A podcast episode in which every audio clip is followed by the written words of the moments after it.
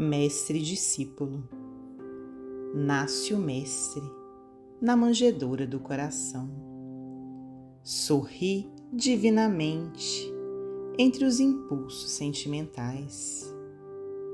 Mostra-se a razão à luz da estrela da fé. Desenvolve-se dia a dia sob os cuidados da alma.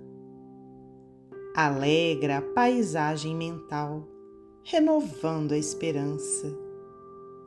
Ainda menino, sobe ao templo do cérebro e fala com simplicidade, confundindo raciocínios doutos.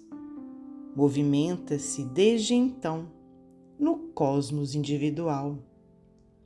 Aproveita sentimentos singelos, como se valeu dos pescadores humildes, e começa o apostolado da conversão do aprendiz. Devolve movimento ao coração paralítico, restitui a visão aos olhos enganados, limpa a lepra do mal ao pensamento invigilante. Equilibra-lhe a mente, invadida pelos princípios das trevas.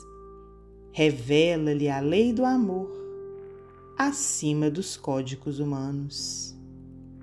Transforma-o dia a dia pela divina atuação. E, quando o mundo inferior se rebela contra o discípulo, une-se mais a Ele no cenáculo do Espírito. Dá-lhe instruções baseadas na submissão a Deus. Revela-lhe o um mundo maior, glorificando o sacrifício. Dilata-lhe a personalidade, exemplificando a renúncia. Eleva-lhe a estatura, semeando entendimento. Atingido o Calvário das responsabilidades interiores, quando aprendiz isolado está sozinho em si mesmo entre milhões de pessoas.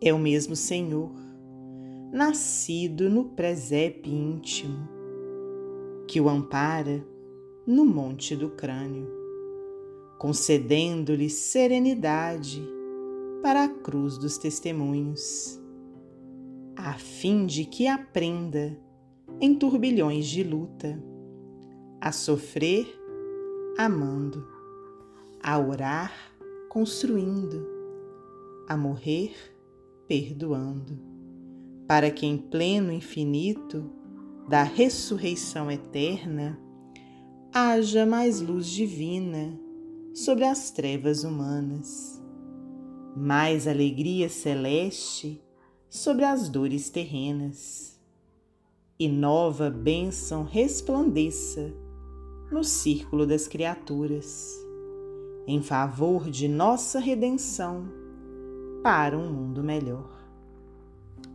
André Luiz, psicografia de Francisco Cândido Xavier, do livro Antologia Mediúnica do Natal.